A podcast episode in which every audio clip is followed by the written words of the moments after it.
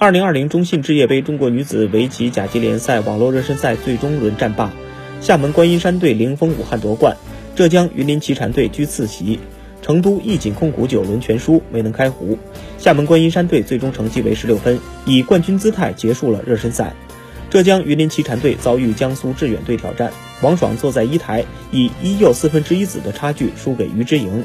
而汪雨博、潘阳则勇往直前，力胜尹渠、王晨星。他们以积分十四分最终排在热身赛第二。